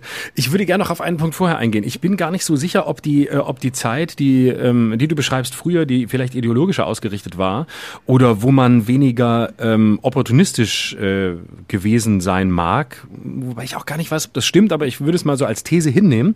Ähm, ich weiß gar nicht, ob, ob diese Zeit wirklich, wirklich die bessere war. Man könnte ja das Ganze auch gedanklich umdrehen und sagen, reagiert nicht die Politik äh, auch auf gesellschaftliche Veränderungen. Und wir leben eben nicht mehr in, in einem Zeitalter, das, ähm, äh, ich sag mal, manichäisch aufgeteilt war. Ne? Auf der einen Seite hatte man Linke, auf der anderen Seite hatte man Konservative, da hatte man ähm, auf der einen Seite. Wir sind alle ein die, bisschen FDP, äh, möchtest du sagen. Nee, ich, ich Das ist gleich ja, auch die Antwort als, als, auf die Frage, warum hat die FDP so einen Erfolg? Weil wir eine ja, viel zu wobei im Moment hat sie wieder keinen sind. mehr. Äh, ja, nee, ich glaube, dass ich einfach, äh, ich glaube, das hat viel zu tun, äh, viel zu tun mit der Geschichte. Das hat viel zu tun mit ähm, 1989, mit äh, dem Zusammenbruch der Sowjetunion. Das hat was zu tun mit äh, der deutschen Wiedervereinigung, ähm, dass diese diese klaren Grenzen und diese klaren Ideologien einfach wegfielen. Also ähm, es war ja auch ein Erfolg der SPD ähm, vor 1989, dass es den Kommunismus gab, weil sie immer sagen konnten, wir haben ähm, die die menschenfreundlichere aus Ausgabe. Wir sind auch links, wir sind auch für die Arbeiter, wir sind auch für die kleinen Leute, aber eben ähm, alles wirklich demokratisch und nicht nur im Namen demokratisch wie die DDR, die ja nichts Demokratisches hatte. Und ich glaube, dass diese, diese Ideologisierung dieser Zeit daher auch kam, dass wir in einem Kalten Krieg lebten, dass wir in einer Zeit lebten, in der ähm, es eben äh, den Westen gab, den Kapitalismus und den Sozialismus und hier ihre homöopathischen Varianten ähm, äh, rechts und links, äh, jetzt nicht im, im extremistischen Sinne, sondern im, im konservativ beziehungsweise sozialdemokratischen Sinn. Und das hat sich einfach aufgelöst. Durch 1989 und durch diesen Zerfall ist auch die Gesellschaft in einer gewissen Hinsicht nicht zerfallen, aber, aber zersplittert in sehr viele Einzelgruppen, in sehr viele einzelne Interessengruppen. Es kamen neue Themen auf, es kam das, das Klima auf, es kam der Umweltschutz auf und Parteien und Politiker sind ja auch immer Reaktionen auf äh, das, was äh, gesellschaftlich passiert. Natürlich haben sie eine setzende Kraft, indem sie Entscheidungen treffen und damit ähm, die Gesellschaft beeinflussen und weiter sind im besten Fall, als es die Gesellschaft wäre. Also als der Euro eingeführt wäre, hätte man da wurde hatte man dafür niemals eine Mehrheit bekommen, wenn man eine, eine, eine Volksabstimmung gemacht hätte. Und trotzdem war es der richtige Schritt. Aber manchmal ist es eben auch umgekehrt und die Gesellschaft gibt Parteien vor, wo die Reise hingeht. Und vielleicht hat sich auch die Gesellschaft einfach so krass diversifiziert, dass wir eben heute ein wesentlich breiteres Parteienspektrum haben ähm, und dass es eben andere ähm, ja andere Flexibilitäten und ähm, andere äh, Möglichkeiten der ähm, Beweglichkeit geben muss von Parteien, indem sie eben auch in Konstellationen miteinander koalieren, ähm, die sie sich nicht gewünscht hätten, wie etwa die FDP mit Grünen und SPD. Und ich glaube, dass wir da so viel diversifizierter sind, dass es damit viel zu tun hat und wir uns vielleicht auch manchmal fragen müssen, ob wir nicht nur den Eindruck haben, dass äh, alles opportunistischer ist ähm, oder ob es das wirklich ist. Da habe ich ein ganz konkretes Beispiel, weil du es angesprochen hast. Und ich würde gerne auf das Beispiel nochmal ähm, hinzuarbeiten, bevor ich es bringe. Ich, ich sehe das ähnlich wie du und ich finde, das ist ein sehr wichtiges Argument, was du gerade gebracht hast, dass nämlich die ähm, gesamtgesellschaftliche Situation aufgrund auch der historischen Begebenheiten dramatisch verändert hat und dass die dass die Ideologien, die zu bestimmten Bevölkerungsteilen äh, zugeordnet werden konnten, noch vor 30, vor 40 Jahren, heute viel ähm, durchwachsener sind und variabler geworden sind und dass, dass man eben nicht nur in rechts oder links denkt, in Sozialdemokrat oder in Christdemokrat, sondern dass es dazwischen noch ganz viele andere Stufen gibt. Und ich meinte das eben ernst. Im, Im Grunde genommen sind wir eine liberale Gesellschaft geworden. Im Grunde genommen sind wir jetzt mal unabhängig von der Partei FDP eine Gesellschaft geworden, in der viele Dinge möglich sind, die vor 30, vor 40, vor 50 Jahren noch undenkbar waren. Ähm, ich nehme mal das Beispiel Zuwanderung. Deutschland 1960, als die ersten Gastarbeiter nach Deutschland kamen, das war ein ganz anderes Land, in dem Integration noch kein Thema war, in dem ähm, die christlich-jüdische Religion die vorherrschende Religion war, die vorherrschende. Und das hat sich jetzt allein schon durch, den, durch die Zuwanderung der nach Deutschland gekommenen Migranten so geändert, dass die Veränderung auch der deutschen Gesellschaft zwangsläufig war und dass sie nicht nur ähm, eine, eine anstrengende Veränderung war, sondern dass sie eine sehr konstruktive Veränderung geworden ist, die uns in Deutschland auch an die Gegebenheiten und die Entwicklung der Globalisierung angepasst haben. Es ist ja nicht nur eine deutsche Entwicklung gewesen, sondern es ist eine weltweite Entwicklung gewesen, dass Menschen und Kulturen sich immer mehr gemischt haben. Ähm, ich will auf ein anderes Beispiel zu sprechen kommen, weil dieses Beispiel aus meiner Sicht sehr deutlich zeigt, wie ähm, wie unempfindlich oder wie unideologisch wir mittlerweile geworden sind in Bezug auf bestimmte Themen, nämlich auf Zensus, die uns bevorstehende, fast unsichtbare Volkszählung die ja vor, vor 30 Jahren, als die erste oder die große erste Volkszählung besprochen wurde, zu einer Spaltung der Gesellschaft geführt hat. Da wirst du dich sicher mit ja. dran erinnern, dass es große Proteste gab gegen die Volkszählung. Volkszählung, nein, danke, hieß es damals. Und man hat beschlossen, sich zu weigern, wenn es an der Tür klingelt, äh, klingelt und einfache Fragen gestellt werden sollten, wie wie viele Personen wohnen in diesem Haushalt und sind sie männlich oder weiblich. Äh, heute geht das weit darüber hinaus. Der Zensus ist nicht nur eine Volkszählung, sondern er ist eigentlich eine Vorbereitung für viele neue Steuern, die kommen werden, für Besitzern von, für Besitzer von Eigentum, von Wohnungseigentümern, Hausbesitzern. Und trotzdem wird das Thema in der Öffentlichkeit kaum besprochen. Schon gar nicht in der, in der Vehemenz, in der es damals besprochen wurde, aber man hat das Gefühl, es wird gar nicht mehr wahrgenommen. Es ist überhaupt nicht da, es ist nicht existent. Und ich glaube, eine Erklärung dafür ist tatsächlich, dass wir im Malstrom der vielen Informationen, die uns täglich überrennen, gar nicht mehr wissen, welche Prioritäten wir zu setzen haben, um wirklich aufmerksam zu sein und zu verfolgen, welche Geschehnisse unser Leben beeinflussen könnten. Und das andere ist äh, das, was, das, das, was du eben gesagt hast, dass es eben eine sehr affektive Reaktion gibt auf solche Dinge und dieser Affekt im Augenblick nicht ausreicht, um dieses Thema stark genug zu machen. Aber es, ich gebe dir recht, also das ist in vielen Dingen so, wie du es gesagt hast. Stimme ich mit dir überein. Der, der, aber die, diese, diese Zensusgeschichte ist, ist glaube ich, nochmal eine besondere. Also da hat sich ja wirklich fundamental was verändert. Ne? Da war ja damals, äh, ich glaube, es war 1984 sogar oder in den 80ern, bei der letzten Volkszählung, das war ja, wie du es beschreibst, da war die Hölle los. Und heute sagt man, ja gut, das, ja, jetzt ist halt mal wieder, jetzt ist halt mal wieder so weit. Und ich glaube, da hat sich aber auch etwas einfach im Thema Privatsphäre verschoben und da spielt das Internet wirklich eine große Rolle. Also wahrscheinlich sagen sich ganz viele Leute, hä, wieso Volkszählung? Soll der Staat doch bei Mark Zuckerberg anrufen, der hat doch alles über mich und noch mehr, als ihr jemals rausfinden werdet mit mhm. eurer Scheißvolkszählung.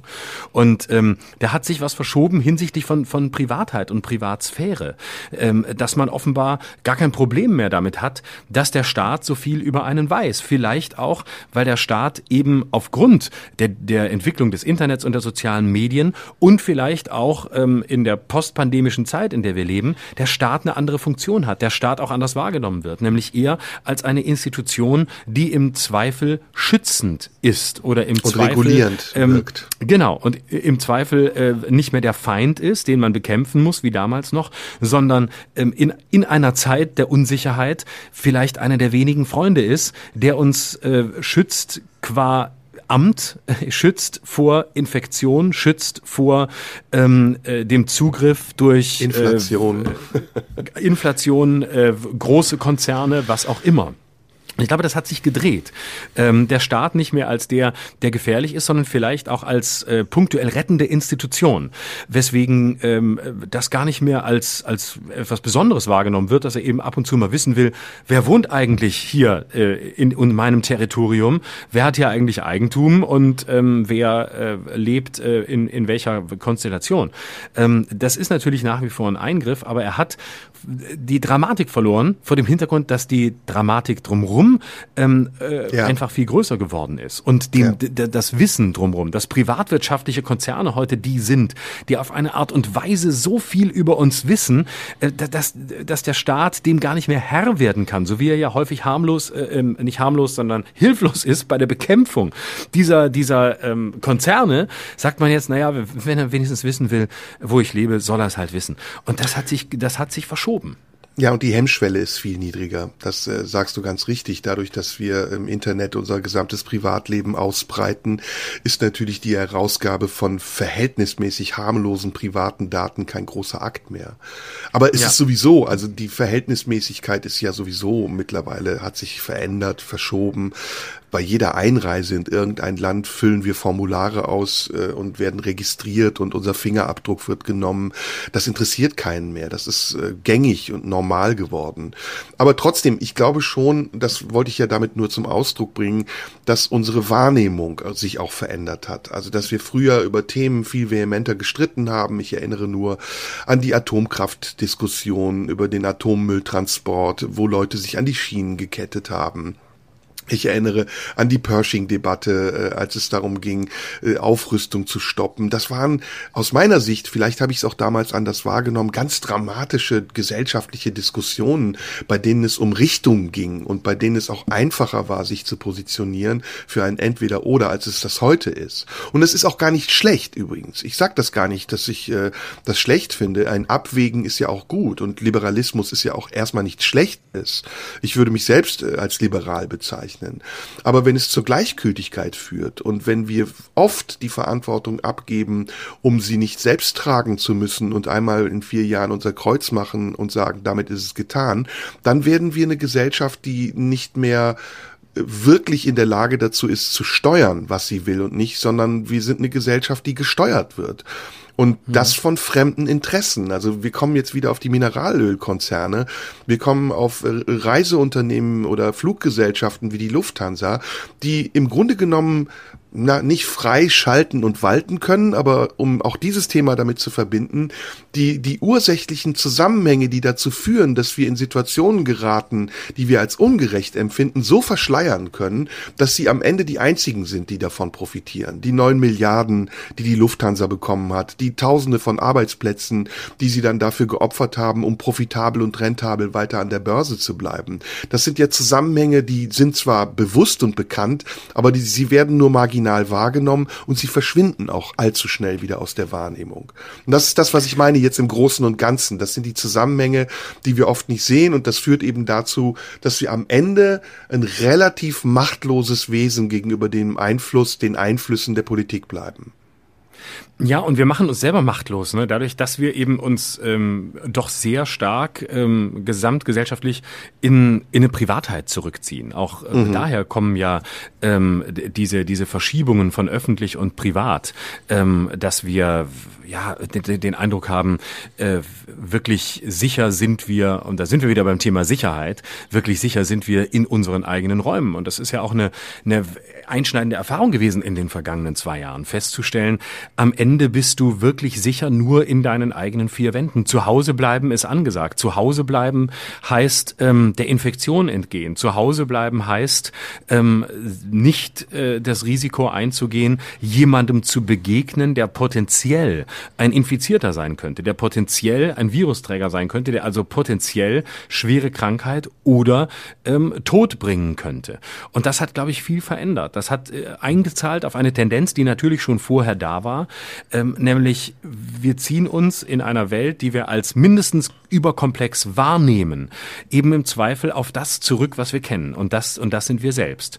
Und deswegen, äh, und das verbindet vielleicht die Themen, ist die Aufregung auch an vielen Stellen so gering, weil der Blick darauf wandert, was kann ich in meinem Leben für mich tun, um für mich ein Gefühl von, äh, von Zuverlässigkeit, von ähm, Heimeligkeit, von äh, ja, Sicherheit herzustellen, was von außen äh, schlicht nicht kommt und woran auch die Versprechen Versprechungen von Politikern nicht gemessen werden können, weil sie die Sicherheit gar nicht herstellen können, die sie vorgeben herzustellen. Und ich glaube, dass tiefenpsychologisch das gespürt wird, dass Tankrabatte und 100 Milliarden für die, für die Bundeswehr letztlich Placebos sind und dass es da nicht darum geht, wirklich eine Arznei zu verschreiben, die hilft, sondern etwas zu verschreiben, was maximal ein, ein Beruhigungsmittel ist, ein Placebo mhm. oder vielleicht ähm, ja sowas wie ein äh, wie eine, wie eine anästhetische ähm, ein Globuli. Ja, ich, äh, äh, ja, genau, oder Homöopath, Globuli ist, Globuli ist, ist der richtige Begriff, genau. Und also sagt man sich, ja, warum dann nicht ins Private zurückziehen? Und wir haben ja auch die Gegenbewegung. Also dadurch, dass alles Private öffentlich ist, dadurch, dass alles Private öffentlich gemacht werden kann und dadurch, dass ähm, ja auch auf der anderen Seite sowieso ohnehin jeder das Gefühl hat, im öffentlichen Raum so sprechen zu wollen wie im Privaten, sich so ausdrücken zu wollen und sich darüber beschwert maximal, dass das alles angeblich nicht mehr möglich ist und dass man seine Meinung ja im öffentlichen Raum nicht so sagen kann wie im privaten. Das zeigt ja auch eine, eine fundamentale Verschiebung des privaten Raums in den öffentlichen hinein. Also wenn heute die, die Politik durch beispielsweise den Zensus versucht, in, den, in die Privatsphäre einzudringen und äh, etwas über Menschen rauszufinden, ist das schon deshalb kein Schock mehr, weil wir ja längst das Private ins Öffentliche rausgetragen haben. Und in den 80er Jahren waren eben die Debatten noch, das Öffentliche kommt zu mir, also der Staat kommt zu mir. Ähm, der, der, das staatliche Fernsehen, das öffentlich-rechtliche Fernsehen oder überhaupt das Fernsehen will in meine Räume. Da wird irgendwas äh, angeguckt, was ähm, äh, nicht für die Öffentlichkeit bestimmt ist. Und heute ist der private Raum so weit in den öffentlichen verlängert worden, ähm, dass man eigentlich sagt, ja, wieso? Ist, ist doch schon alles ausgeleuchtet. Hier drüben sind die Scheinwerfer sind schon an. Ähm, bitteschön, ist doch alles sichtbar. Es muss nicht mal mehr jemand eine Tür aufmachen zu mir, weil die ist schon sperrangelweit offen. Mhm. Das bringt mich auf ein Thema, was ich jetzt auch noch mal mit dir besprechen wollte. Wir sind ja noch nicht ganz durch, aber vielleicht ist es der, der letzte Zeitraum, der uns dafür bleibt, ausreichend. Ähm, ich hatte ja, wie du geflissentlich übersehen hast, letzte Woche Geburtstag. Ähm. ich hab's nicht geflissentlich übersehen. Ich hab einfach, ich bin so ein schlechter Geburtstags, ähm, ja. ich bin so ein schlechter Geburtstagsmerker. Ich muss mir das besser eintragen. Es tut mir echt leid. Ich verpasse sowas ständig, aber ich habe jetzt gesehen, an meinem Kalender gibt's eine Funktion, wo ich Geburtstage eintrage. Das ist mir wirklich bisher nicht aufgefallen. Kein Witz. Wann aber als du mich eingeladen Geburtstag? hast. Du, ja, siehste, du weißt es auch nicht. Und es ist auch okay. Ich, es ist nicht schlimm. Ich habe am 12. September Geburtstag. Und bitte tragst dir jetzt ein, wenn du es dieses Jahr nicht ja, weißt, bin ich beleidigt. Bisher habe ich dir verziehen. Ja, mach, ich mach das. Nein, ich bin da auch, ich bin da auch umgekehrt nicht, nicht, nicht so, dass ich dann böse bin, wenn man meinen Geburtstag nicht weiß, einfach weil ich weiß, dass ich alle anderen verpenne. Aber du hast es mir dann gesagt, dass du nachfeierst und dann habe ich schnell bei Wikipedia geguckt, wann du den Geburtstag hast. ob es an dem Tag ist, an dem du feierst oder ob du später feierst, damit ich weiß, ob ich nachträglich gratulieren muss oder ob, ähm, ob ich es noch rechtzeitig schaffe. Und dann habe ich dir gratuliert. Und ich ja, finde, sehr lieb sogar. ich habe sehr herzliche Worte gefunden, auf die du gar nicht eingegangen bist. Aber doch, das musst doch, du auch doch, nicht. Doch. Ist ja dein Geburtstag. Bin ich nicht drauf eingegangen, dann gehe ich jetzt drauf ein. Ich habe mich wirklich sehr darüber gefreut, aber das war gar nicht meine Absicht jetzt. Ich äh, wollte okay. dieses Thema nur als Anlass nehmen, um dir was anderes zu erzählen. Aber bevor du es tust, merkst du, wie wehleidig ich selbst schon werde? Ich beschwere mich drüber, dass sich alle nur noch als Opfer wahrnehmen und selber, ich habe halt gar nicht gemerkt, wie liebevoll ich dir geschrieben habe. Es war ja, es war dein Geburtstag, aber du hättest schon auch sagen können, dass meine Worte für dich total toll sind. Das ist genau die Dynamik, die ich mich ankotzt, die so tief schon in mich selbst eingedrungen ist, dass ich schon genauso rede, dass ich darüber beleidigt bin, dass du auf meine Nachricht nicht so reagierst, wie ich es mir vorstelle. Ja. Aber es ist doch dein fucking Geburtstag. Ja, oh Mann, und du gratulierst du, nur um die Reaktion. Ja, und du willst nur die ja. Reaktion, du willst gar nicht gratulieren. Ich will gar nicht gratulieren, ich will, dass du sagst, oh, das ist aber die schönste Gratulation, die ich in meinem Leben bekommen das habe. Es war die schönste Gratulation. Freund. Es war die schönste Gratulation, die ich je bekommen Irrsinn habe. hier. Nein, nein, nein, alles gut. Jetzt pass auf, jetzt kommt das große Thema. Und zwar war ja. ich ähm, an meinem Geburtstag, ich zunehmend ist es so, dass ich an meinem Geburtstag mich isoliere und nicht mit Leuten mhm. zusammen sein will. Ich habe darüber lange nachgedacht und ich habe keine wirklich patente Erklärung dafür. Ich vermute, dass mir das Älterwerden Schwierigkeiten macht. Und ein weiterer Indikator darauf, dass es so sein könnte, ist, dass ich in den letzten Wochen unglaublich viele Krankheitsgedanken und sogar Ängste hatte. Und es gab, es gab keinen konkreten Anlass, es ist eher so ein permanentes Hineinhorchen und Fühlen in sich selbst. Und dann gibt's natürlich so kleine Dinge, die dann die Panik steigen lassen. Und irgendwann grassiert sie so sehr, dass man in so einem permanenten Alarmzustand ist. Ich bin sowieso ein bisschen hypochondrisch, das muss ich sagen. Also hypochondrisch und nicht Hypochonder. Und ich kokettiere damit auch nicht wie Harald Schmidt, sondern ich habe wirklich so eine Tendenz dazu, das gebe ich auch zu. Und ähm, anders war dann, ich war vor anderthalb Wochen in Bad Kissingen. Ich weiß nicht, ob du mal in Bad Kissingen warst. Das ist ein wunderschöner, nee, wunderschöner Kurort in der Rhön, sehr empfehlenswert. Und hab dann so so Heilwasser getrunken und hab um mich herum ganz viele Rentner gehabt und plötzlich schoss mir ein Gedanke durch den Kopf. Was würde eigentlich passieren, wenn dieses Glück, das du hast und gar nicht wahrnimmst und als selbstverständlich annimmst, plötzlich einen Bruch kriegen würde, weil du irgendeine Diagnose bekommst.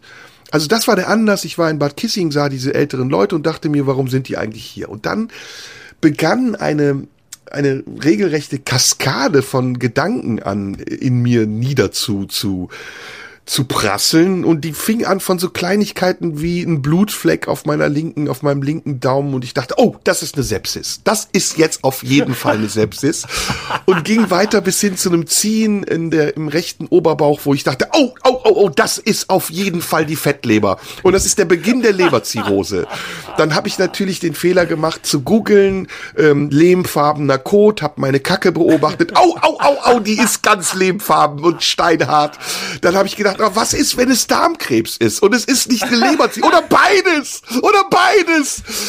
Oh, und dann, dann habe ich mich so reingesteigert, dass am Ende wirklich ich hatte alles. Ich habe Lungenkrebs gehabt, ich habe Speiseröhrenkrebs gehabt. In mir ist die Bauchdecke aufgeschnitten worden, sie war voller Metastasen. Ich habe eine Sepsis gehabt und ich habe auch noch Panikattacken gehabt und jetzt bin ich wieder an dem Punkt, wo ich denke, eigentlich ist es viel schlimmer zu überleben als, als krank zu sein.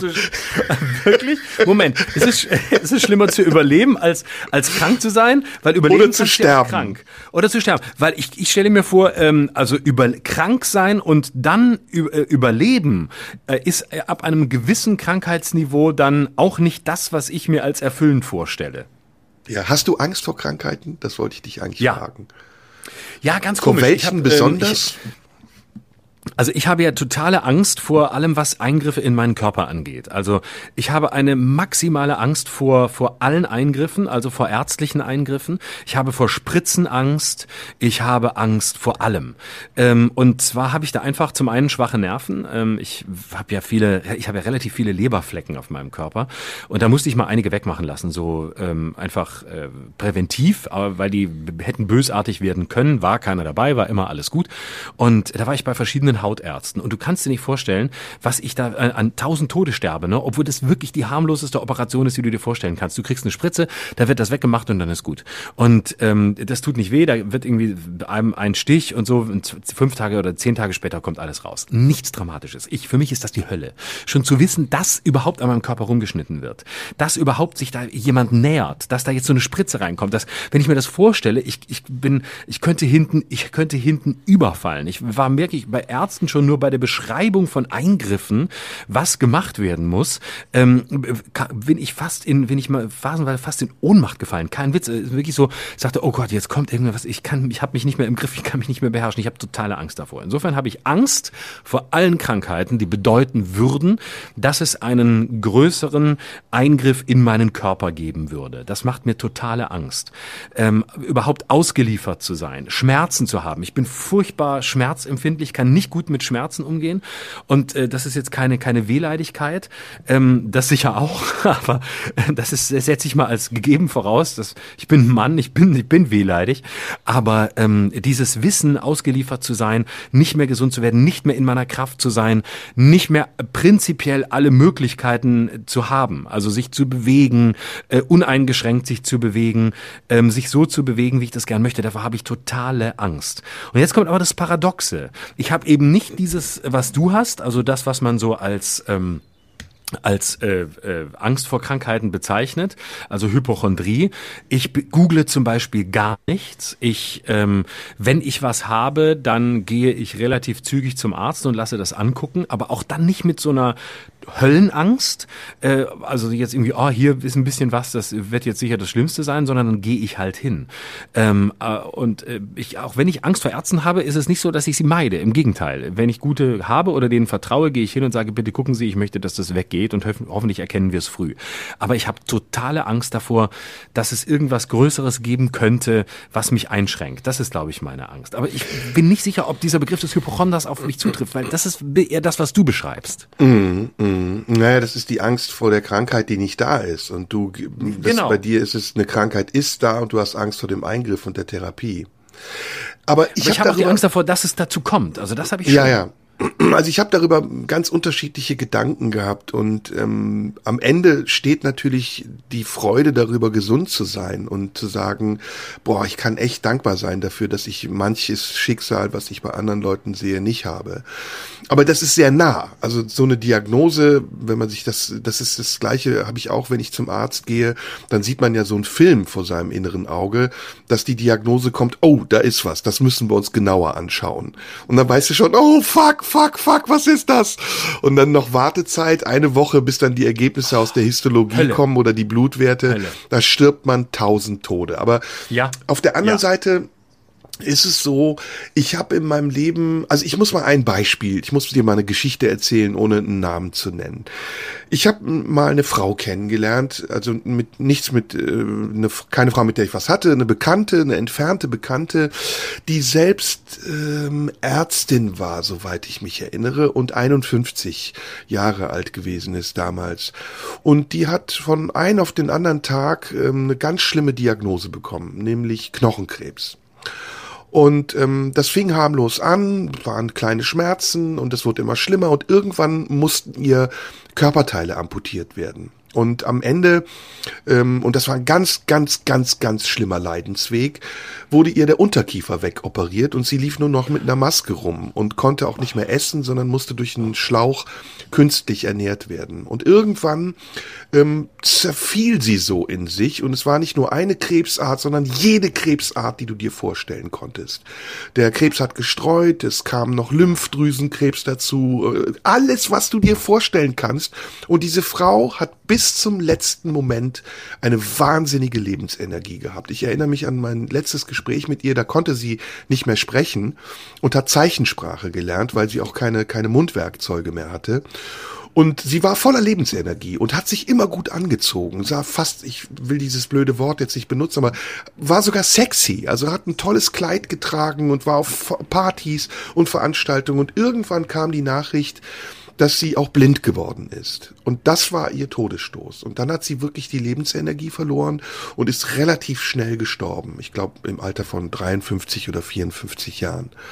Und das ringt mir Bewunderung ab. Und das gibt mir Demut. Und ich denke so, Alter, du machst dir über einen Blutfleck an deinem Daumen Sorgen, dass du eine Sepsis kriegen kannst? Du kannst dankbar sein dafür, dass du diesen Blutfleck hast und nicht Blutkrebs. Ja, und, und wie viele andere Dinge es gibt, an denen man plötzlich erkranken kann, wo das Leben von ein auf den anderen Tag aufhört und man eine Frist bekommt oder weiß, man wird das nächste Jahr nicht erleben oder schrecklich leiden oder oh, möchte ich gar nicht drüber nachdenken. Aber diese Gedankenkette hatte ich und am Ende war ich nicht froh, aber das Wort Demut gibt's eigentlich ganz gut wieder. Ich war demütig und dachte so, jeder Tag, den ich hier auf diesem Planeten bin, ohne eine Diagnose, ist ein gewonnener Tag. Und es ist nicht easy, ne? Da muss man erstmal hinkommen, dadurch, dass man sich diese Beispiele gibt und vielleicht auch durch das tragische Schicksal von anderen Leuten lernt, wie gut es einem geht. Genau. Das erinnert mich an die schöne Zeile von Duran Duran, Ordinary World, ein bis heute wirklich schöner Song aus den 90ern. Oh, eines der besten Alben. Come on ja, Done ist wunderbar. auch drauf. Was ist drauf? Come on Done ist auch drauf. Das ist das zweite oder Ja, das Lied. ist auch ein, oh, das ist, oh, das ist als Song fast noch schöner. Aber Ordinary World war so der große, größere Hit und immer so sehr schöne Lyrics, auch ein ganz toller Text. Und da kommt irgendwann, ähm, wenn, während er so die, beobachtet die Welt um sich rum ähm, und äh, an der Welt leidet, äh, kommt Somehow we will Zeile. survive. Ne? Genau. Ours is just a little sorrow at all. Also unser Leiden ist nur ein äh, ganz kleines äh, Leiden überhaupt im Universum und so. Das finde ich eine sehr schöne Zeile und so eine schöne, eine, so eine so eine schöne Gegenzeile gegen gegen gegen das gegen das permanente Gejammer und auch äh, dagegen das eigene Leid immer für größer zu halten als das anderer. Und das denke ich auch ganz oft, ähm, wenn ich mir angucke Schicksale, wirklich schlimme Schicksale, von denen man immer wieder hört aus einem entfernten Bekanntenkreis oder so.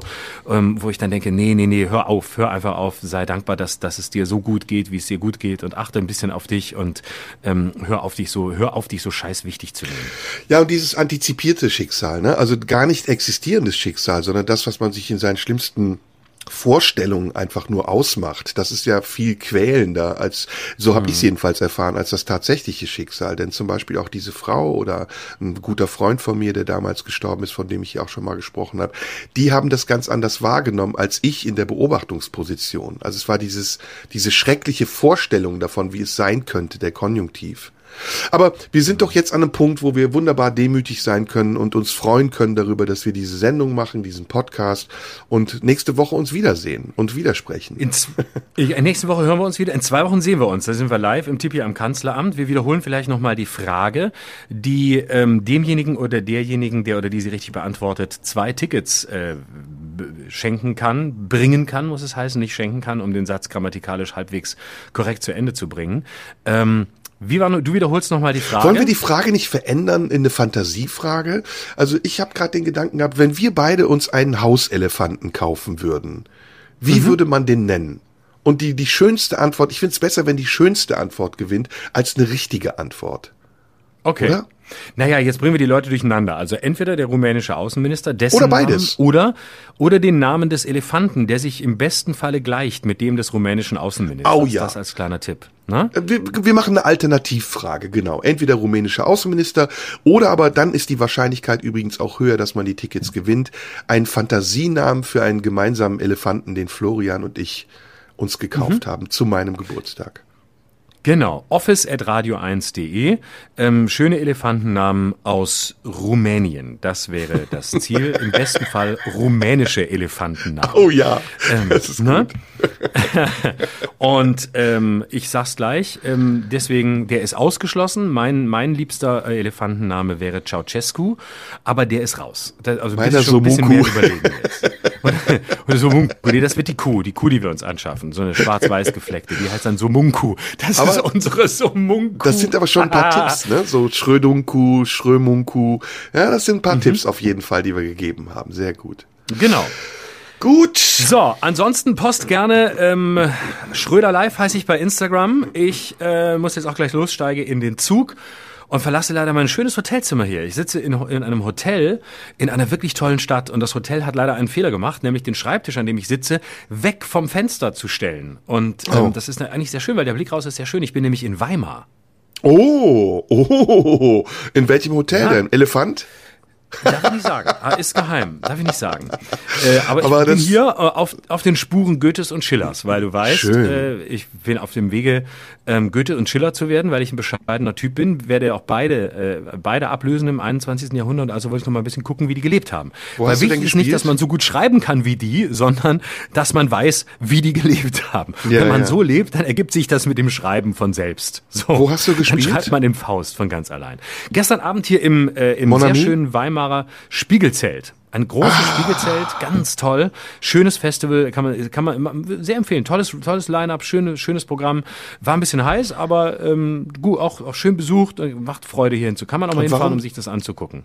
Hätte ich es vorher gewusst, hätte ich dir dringend empfohlen, in eine ganz tolle Galerie zu gehen, und zwar ins ACC. Äh, Grüße an Frank Motz, der das gegründet hat und hoffentlich immer noch leitet und Peter Rauch, meinen guten Freund, der auch in Weimar lebt. Das ACC ist eine ganz tolle Galerie inmitten Weimars in einem Haus, in dem Goethe mal gewohnt hat. Mm. Ja. Da kann ich auf dem Weg zum Bahnhof vielleicht gleich noch vorbeilaufen. Der Bahnhof ist sehr weit außerhalb in Weimar, soweit ich weiß, oder? Ich glaube auch. Ich glaube, ich muss, ich muss ein Taxi nehmen und mhm. ähm, ich fahre gleich mit dem Taxi bis Erfurt, weil ich fahre nicht mehr Regionalexpress aus ähm, Protest gegen das 9-Euro-Ticket. ich fahre jetzt Sehr immer gut. mit dem Taxi bis zum nächsten ICE-Bahnhof. Einfach, ja, aber, ey, um den Tankrabatt voll auszukosten ja. aus Protest gegen das 9-Euro-Ticket. Und das ist das Schöne am 9-Euro-Ticket. Es gibt einem wieder die Chance, sich elitär zu fühlen. Oder? Genau. Genau, ICE zweite Klasse ist plötzlich wieder elitär, einfach weil kein 9-Euro-Ticket-Patient da drin sitzt. Siehste. In diesem Sinne, hab eine gute Heimreise. Ich freue mich auf Danke. unseren Auftritt in zwei Wochen. Und, und ich freue mich äh, auf nächste Woche hier, auditiv. Genau, und vielleicht können Psychiater, Ärzte uns schreiben, welche Mittel es gibt gegen Hypochondrie, oder? Genau, unbedingt. Schröder Live bei Instagram. Bis nächste Woche. Bis dann. Tschüss zusammen. Tschüss. Das war Schröder und Sumunju. Der Radio 1 Podcast. Nachschub gibt's in einer Woche.